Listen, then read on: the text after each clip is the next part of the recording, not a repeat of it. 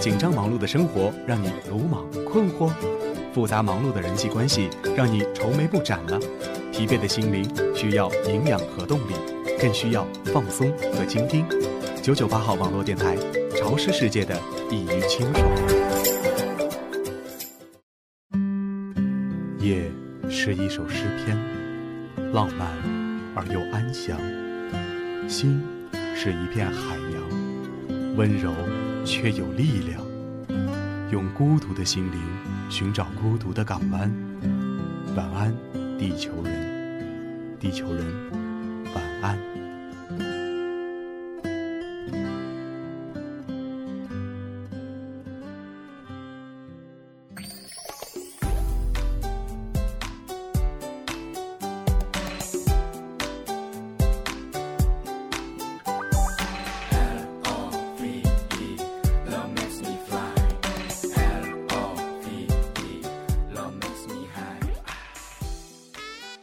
亲爱的听众朋友们，大家晚上好，欢迎收听九九八号网络电台，晚安，地球人，聆听心灵之声，分享情感点滴，我是你们的老朋友心灵。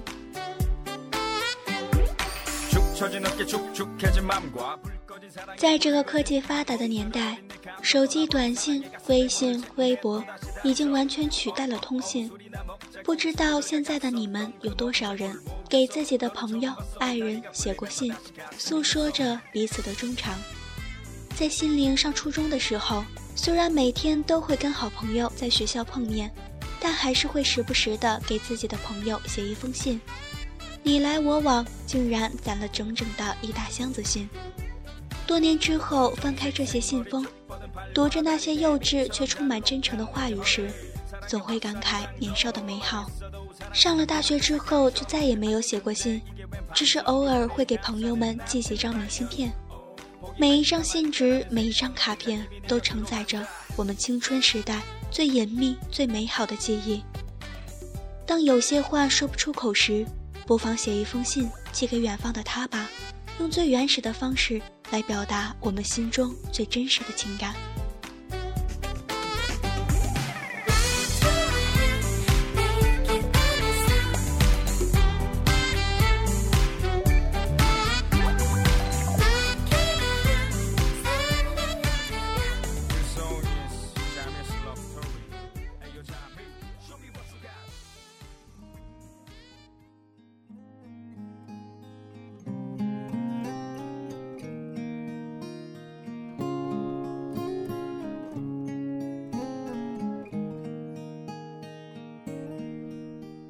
高一时，我和番薯是同桌。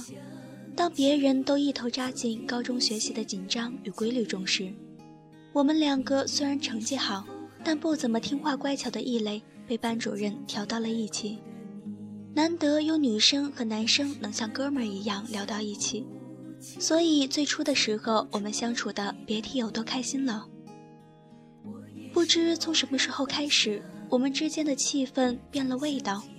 我发觉他不再像以前那般随意的开玩笑，说说闹闹，不分轻重了，而是会意味深长的看我一眼，也会沉默的整堂课不说一句话。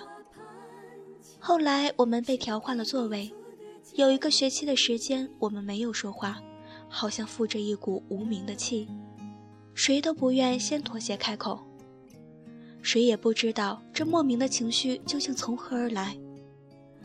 突然有一天，我觉得纳闷儿，我们之间怎么会从相熟无忌到陌生的不说一句话呢？我买了一个笔记本，写上赠言，悄悄地送给他，大意是希望我们还能做回朋友。我的主动示好得到了他热烈的回应。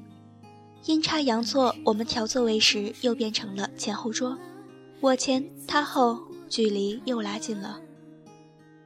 高三最后一个学期。对学习从来不上心的我，也深深地感受到了高考的无形压力。记得有一堂语文课上，我们温习曹操的《观沧海》一诗，玩笑时我说这首诗里有我的小名呢。番薯就将数学课中的排列组合知识运用到极致，拼出各种可能。我最终没有告诉他答案，他很沮丧。下课后，他把语文课本递给我，里面夹着一封信。这封信彻底改变了我们之间的关系，他终于将他的心迹全部坦白，而我突然遭遇这样的表白，慌乱成一团。我深知我们之间再也做不回朋友，又或许是因为我心里早已住着另外一个男生。我回了他一封信，用最直白和冷硬的话回绝了他，让他专心学习，别再心猿意马。他还是会偶尔写信给我，每封信都会折叠成相思叶等好看的形状，也总会刻意的讲玩笑逗我开心。我呢，在他那帮哥们的眼中，就是一个不识货的女生。喜欢一个人，大约就是这般不理性吧。不会因为他对你有多好而接纳他，只是在乎那一时间的感觉。因为受这件事的影响，他的学习状态非常差，高考考得不理想，我们没有上同一所大学，从此天各一方。他渐行渐远，走出我的视线。时隔多年之后，每次回想起这件事，我都心生愧疚。当时他该有多大的勇气和无畏，才敢写信向我表白？我却执拗的没有给他任何机会。而对于我喜欢的那个男生，上大学后我知道再也没有机会见面和表白，就写了一封信寄给返校复读的他。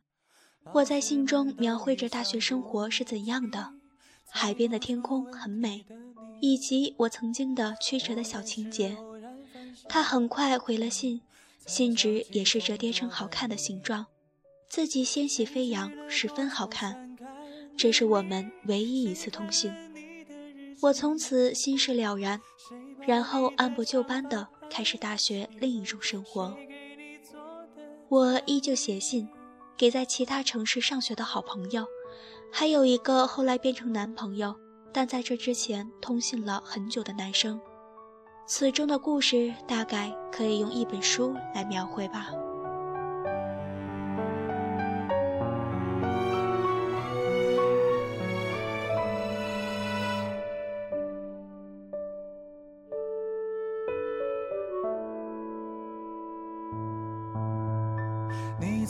总是很小心，问我借半块橡皮，你也曾无意中说起。喜欢跟我在一起，那时候天总是很蓝，日子总过得太慢。你总说毕业遥遥无期，转眼就各奔东西。谁遇到多愁善感的你？谁安慰爱哭的你？谁看了我给你写的信？谁把它丢在风里？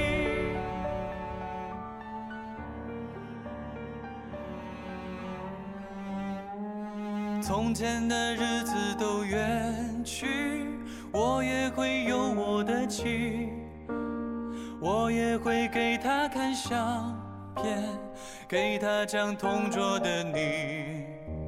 谁娶了多愁善感的你？谁安慰爱哭的你？谁把你的长发盘起？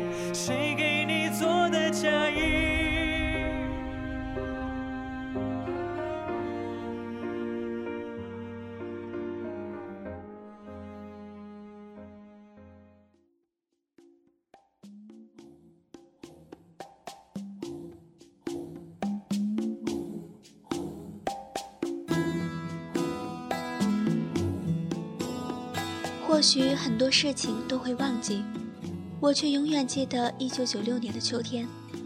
那时刚升初中，和陌生同桌的关系在混熟升温中，老师却突然要求同桌和另外一个女生调换座位。要适应新的同桌也让人心生不快。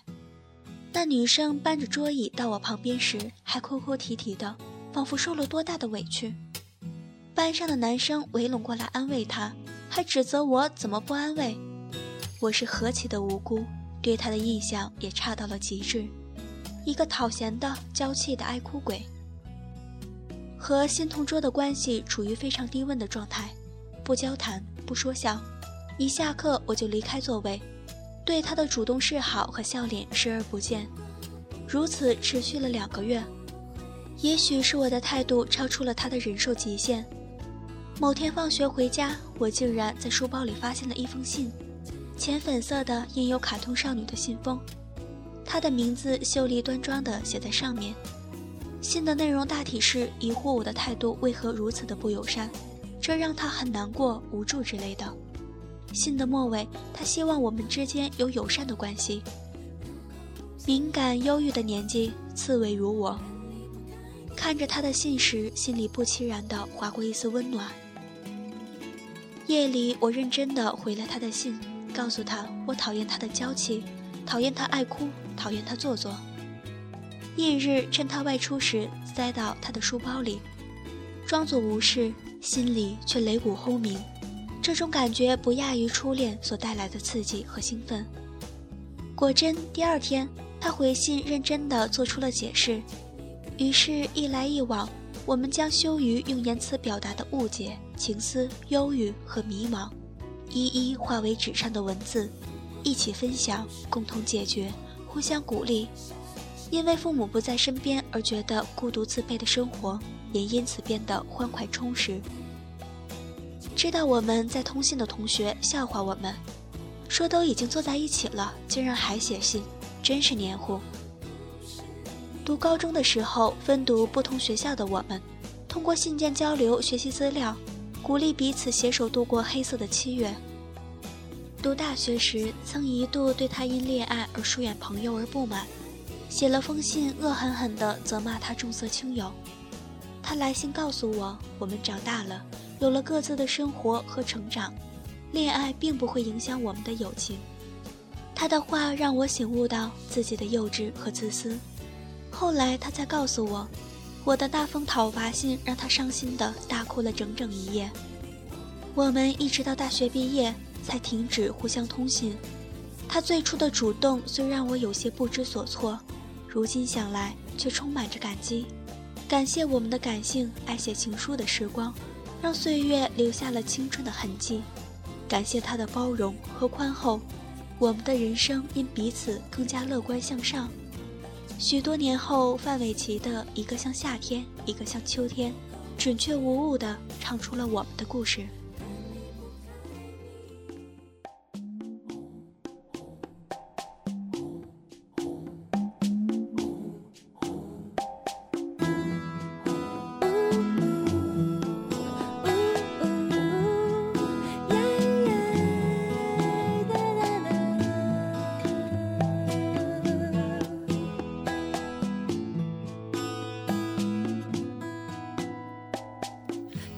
次见面看你不太顺眼，谁知道后来关系那么密切。我们一个像夏天，一个像秋天，却总能把冬天变成了春天。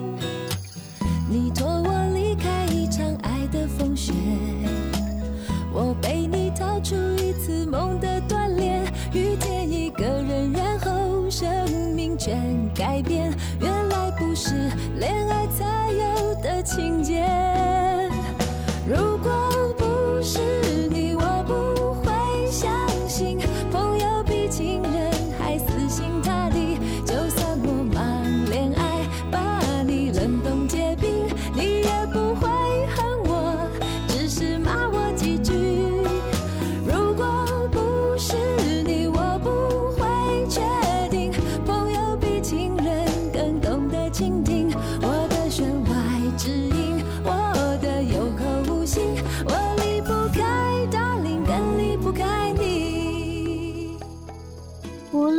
开心的、难过的、沮丧的、无助的，请一定要记得收听九九八号网络电台，它会带给你心灵上的慰藉。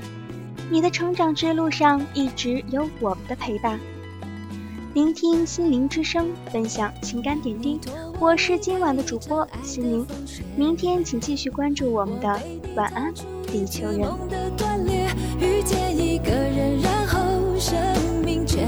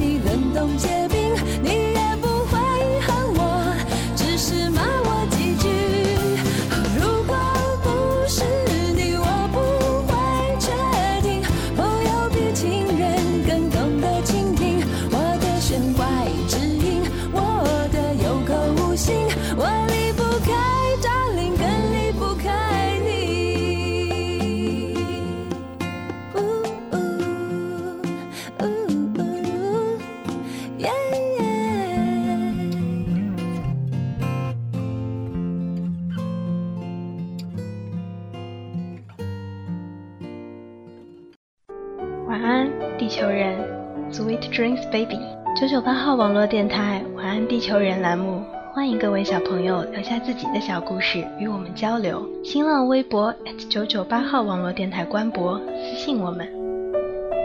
收听平台：喜马拉雅、荔枝 FM、啪啪。如果你对电台事业有兴趣的话，欢迎加入我们。详情可咨询九九八号网络电台招募群：三六二五幺幺七幺二三六二五幺幺七幺二九九八 FM，是世界中的清爽一隅。